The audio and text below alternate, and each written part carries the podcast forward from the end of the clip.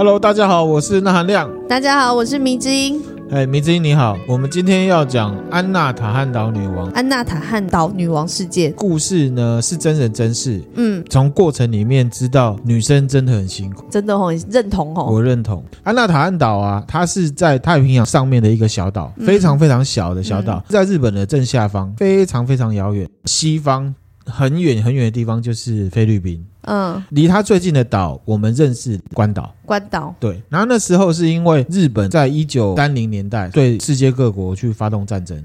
这样子，那这事情也是发生在日本战争的时候，在一九三九年的时候，有一个叫和子的女生，当年十六岁，她为了要去依靠她在南洋工作的哥哥，迁移到一旁边的小岛，叫做巴坎岛。对一清之后，她就在上面的咖啡店做女服务员的工作。那她在巴坎岛上，她就认识了一个冲绳出生同乡的男生，叫做比嘉正一。嗯，十八岁的时候他们结婚。比嘉正一他是南洋新发的员工，就是开发南洋的一个公司。嗯、那他的工作就是监督这个安纳塔汉岛上面种椰子的劳工，等于是监工就对。嗯、那他在一九四四年的时候，他就是去到安纳塔汉岛，带着他的老婆比嘉和子。安纳塔汉岛是一个火山小岛，嗯，上面只有二十个原住民，然后呢，上面主要种椰子。比嘉正一带着他老婆比嘉和子过去之后呢，那这个岛上就等于就有三个日本人，一个是他的主管比嘉正义，还有比嘉和子三个日本人，嗯，然后其他的二十个人都是当地的原住民，嗯、也就是劳工就对了。嗯，那后来呢？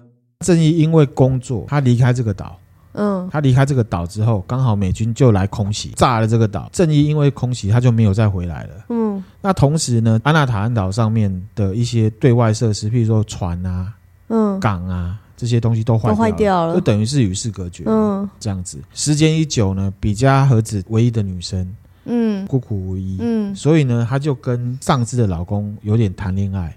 跟老公的上司啊，嗯、上司的老公。哦、对不起，比嘉和子，他就跟老公的上司有点谈恋爱、嗯，因为上司也是日本人嘛，对，所以比较能语言想沟通对，对，就有情感交流，嗯、可是并没有真的结为夫妻这样子。嗯，公认的，就是原住那边的原住民都知道他们是有一腿这样，他们有一腿这样子，大概是 这样。都都知道了，心知肚明这样。OK OK，对。然后呢，事情就到了一九四四年的六月十二号，安纳塔汉岛的附近呢，就来了四艘这个渔船，嗯，一样是被美军给攻击，嗯，攻击了之后，三艘沉没，有一艘严重受损，那上面的船员呢就弃船。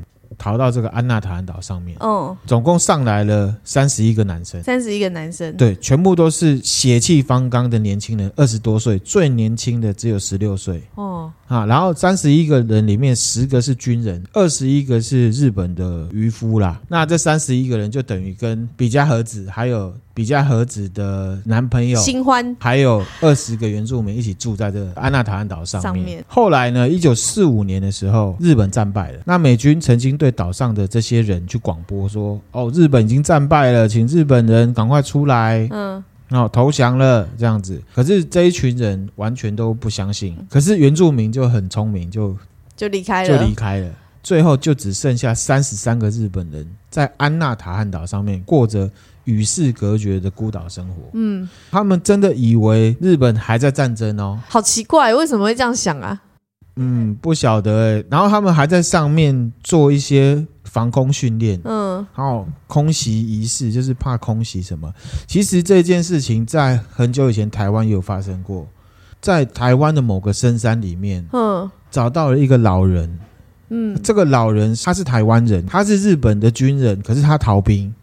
哼，他逃兵躲在深山里面。这个日本已经战败很久了，他都不知道，然后他不敢出来，他还不知道他已经不是日本籍了。好，那回到这个安纳塔汉岛这个事件上面啊，刚刚讲到岛上就剩下三十三个日本人，对，三十二个男生跟一个女生，就是比嘉和子。对，那比嘉和子呢，他就有感觉到这个三十一个男生饥渴的眼光，那他为了让其他的男生呢不要。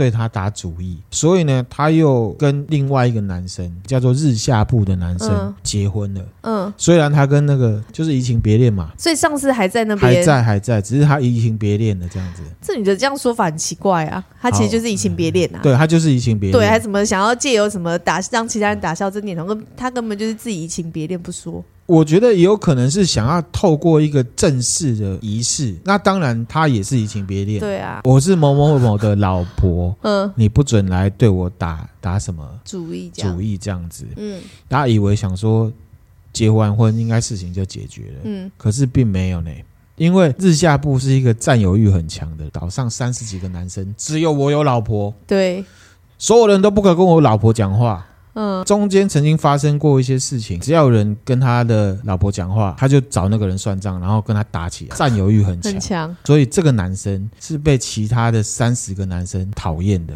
嗯嗯，每个人都堵拦他，对哦，就只有你有老婆，你拽哦，臭屁哦，嗯、自己又欲火难耐，很痛苦，很痛苦。对，所以就讨厌日下部这样子。然后事情又到了一九四六年的八月，嗯。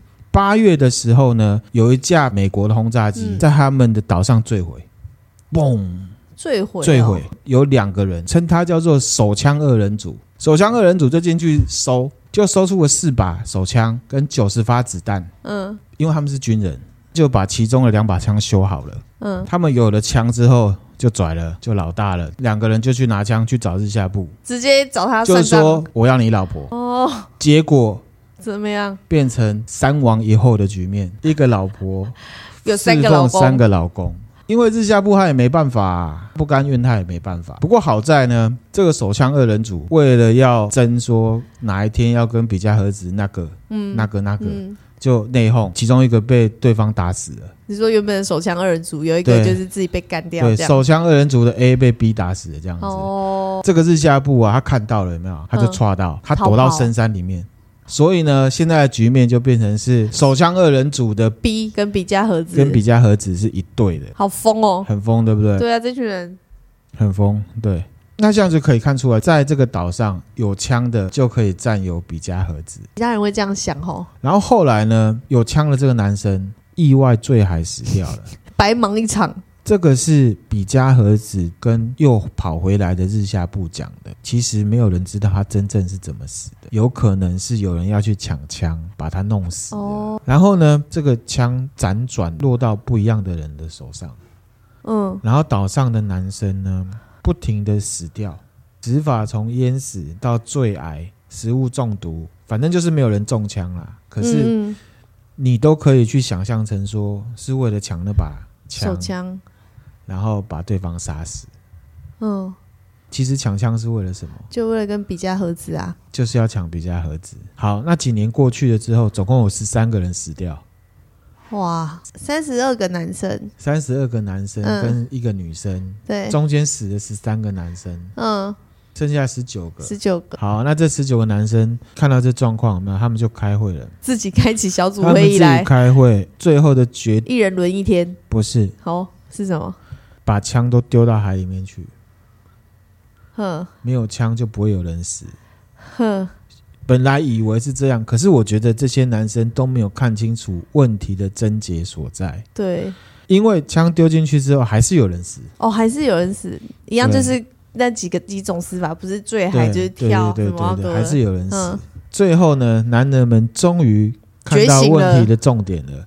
他们讨论出来结果，他们要把纷争的根源呢除掉，除掉。他们决定要杀死比加和子，不是，好莫名其妙哦！决定要杀死比加和子，好，他们就。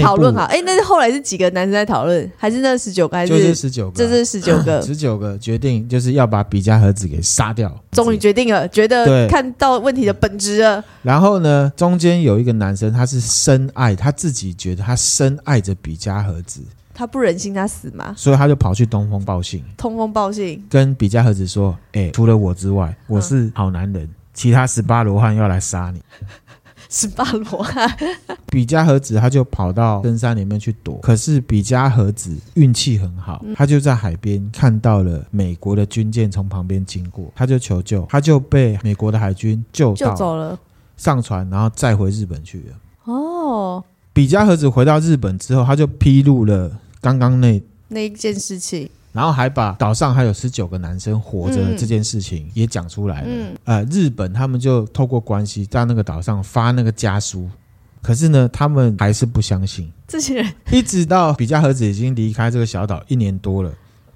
其中有一个男生，他决定要投降，要出来，因为他收到一封信，他发现这个笔迹真的是他家人的。嗯。后来他们全部离开了，然后比嘉和子原本的老公比嘉正一，他其实已经早都回到日本了。他以为比嘉和子已经死，所以他已经另组家庭了。哇，嗯，然后岛上的这些男生啊，其实有的太太都已经也再婚了，或者是已经有另一半了，这样子。被问到说，哎，还没有回来的这十三个男生的下落呢？死掉的这十三个男生的下落的时候，大家的说法就开始很不一致。因为其实你根本不知道谁杀的，都不知道，都不知道，大家就各说各话。闪烁，可是大家很团结。对，怎么样？就说是比嘉和子引起了这个大屠杀，日本的媒体就大幅报道，嗯、比嘉和子就红了。哦，就红了，他就红了，而且他还主演舞台剧，叫做《安娜塔汉岛》。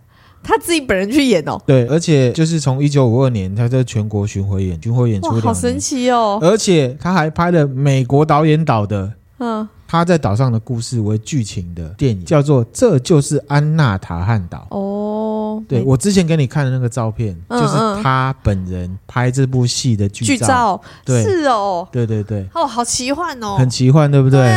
可是何止在这两个大事件之后，嗯。很快就就没有声量了。曾经一度到东京做脱衣舞舞娘，然后三十四岁的时候就再婚了。再婚之后，何止四十几岁的时候，老公又死掉了，就变成寡妇。嗯，然后她五十一岁的时候得的脑瘤就死掉了。哦，女人可怜的地方就在于说，被人家说成是荡妇。淫妇被人说成是利用男人害他们自相残杀，媒体称她是哦，比较好的叫做安娜塔汉岛女王啊，女王，比较不好的就说她是魅惑男人的女人，这蛮衰的。某个程度上她蛮可怜。你说她魅惑男人吧，她为了生存下去，大家就是对她就是有有这种兴趣，大家就是要抢她，那她能怎么样？而且还有一个女生手无缚鸡之力。对啊，所以有时候某个角度，像蔡依林的 MV 里面，他讲的就是说，你你们虽然欺负我，可是我可以用这个方式让你们自相残杀，有一点点这种感觉。哦，他要讲的就是这个，是这个，我是受压迫的，可是我可以用我之所以受压迫的特点去让你们整个，嗯，让你们自己去乱。那、啊、这个事情其实大概就这样。其实我讲的，我觉得蛮乱的。然后呢，我自己的感想是说，在原始的社会，权力就是一切。那权力是指什么？其实就是武力啦。它那个有点像是一个实验室里面一个最原始的状况。嗯，大家原本都是手无寸铁的男生，有一个女生，大家对她有想法，对她有欲望，可是大家都不敢动手，直到出现手枪，大家开始自相残杀。嗯，自相残杀到最后，大家觉得这样不行啊。对，然后把枪丢掉，可是还是有人死掉，嗯、因为他们没有看清楚问题。其实事情的问题都在他们男这些男生的内心，嗯嗯，他们的欲望，我，我的欲望，嗯，我要占领这个女生，我要占有这个女生才会这样子，嗯、对不对？所以有时候人自认为万物之灵，跟野兽动物不一样。可是这个安娜塔汉岛女王的事件，说不定人有时候是比野兽动物还要更原始，更原始，而且更下流。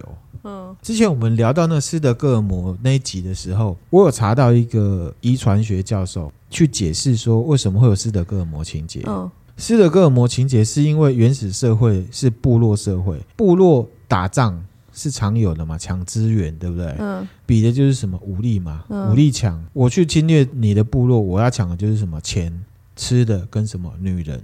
嗯，意思就是说，为什么斯德哥尔摩情节女人比较多？是因为她们基因以前就是被抢来抢去，她们为了要生存，只能依附在那个强者下面。强者下面，嗯、他讲的是这个。我之前没有讲，因为我怕被比较女权的人给你讲这个也比较不会被骂。可是其实有时候你，你你现在在看安娜塔汉岛这事情，我觉得你要说她是淫荡的妇女还是什么样，我觉得反倒是她是为了生存啊，她不这样子行吗？对啊，面怎么面对？一王三后，如果她是贞节牌坊的那个贞女，她就自杀了。当然，你要说，如果三王一后的时候，她如果跑去自杀，岛上是不是就不会有人再死了？我觉得不一定哦。你知道现在男生最怕进监狱是为了什么？为什么？怕被鸡奸啊？问题其实是在人本身的欲望上面，不是那个女人上面。嗯、我要讲的是这个。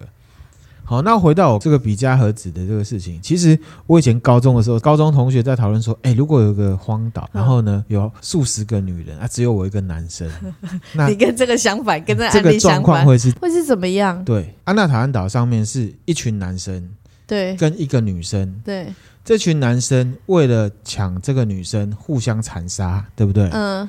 如果问题是反过来，就像我高中在讲的，岛上全部是女生，一个男生的话，嗯，应该就会变成女生去讨好这个男生。我觉得男生是奴隶，女生轮流用他。那是因为你用女生、男生的角度去看啊，如果是男生的角度，安娜塔安岛就不会有男生自相残杀了。就是女生之间，他们不要撕破脸，他们讲好，反正我们是女生，他只有一个男的，他也有需求。我有需求，我们数量比较大，我们只要把他当奴隶，工作给他做，性需求给他满足，哦、我们之间不要互相残杀。哦，你就是说差别在于女生之间不会互相残杀，会讲好啦，然后男生就比较占有欲，就是反正我就要宣宣誓说他就是我的，其他都不要讲。这个就是我觉得男生跟女生本质上不一样的地方。哦、女生会团结合作。当然，当然我我不能代表女生，我只是讲出我的猜测。我不知道你女生是怎么样的看法。我本我不会这样想，因为我想说，如果是女生，全部都女生，这一个男人，反正大家女生之间就会开始互相，应该算是就是，反正就是有点像较劲那样，他就看这男生可以谁可以博取这个男生的欢心。不知道，不知道。听众朋友，如果有女生的话，会是什么样的看法？比较看我自己是觉得比较有可能是我讲的，也是有可能，但是我不知道，因为毕竟以前我讲的那个方式，并不是说女生团结，我会把它解读成是你把它解读成团结了，对啊，我讲的是工具性。男生比较傻，觉得我要取得他的身体，就等于我取得他的心了。我自己认为的女生比较理性，也许可能会爱上这男生，也不一定。可是我认为在第一层，他都会把他当成是工具。你这就是比较心机比较重的人会这样想啊，会这样城府，就是。对啦，我不知道，我自己是觉得看了我们 podcast 的听众，大部分都是男生啊，所以就不知道有没有其他的女生可以分享你们的看法。各位听众有男生的话，你可以把这个问题问你旁边的朋友，然后呢，可以到我 First Story 的那个下面去留言，给我这个解答，好不好？对，可以分享给我们知道。听完这个故事之后啊，嗯、我还蛮同意蔡依林她那个前面那个尼采讲的啊，嗯，就是女人比男人更野蛮的这件事情。因为以结果论啊，嗯、比嘉和只是唯一的女生哦，对，可是她活下来了，而且最早逃出去。对，不过不论如何，我是要讲的是说，我觉得每个人在现代社会里面都是很辛苦的，特别是女生，不论是在文明社会或者是在蛮荒的社会，嗯。真的是更辛苦。那我们分享的内容差不多是这样子的。嗯，如果大家听了觉得还蛮不错的话呢，可以关注我的频道。嗯，可以把这个节目分享给你的朋友。对，如果你们有任何想法，都可以留言跟我们分享。今天就分享到这边喽，谢谢大家，拜拜，拜拜。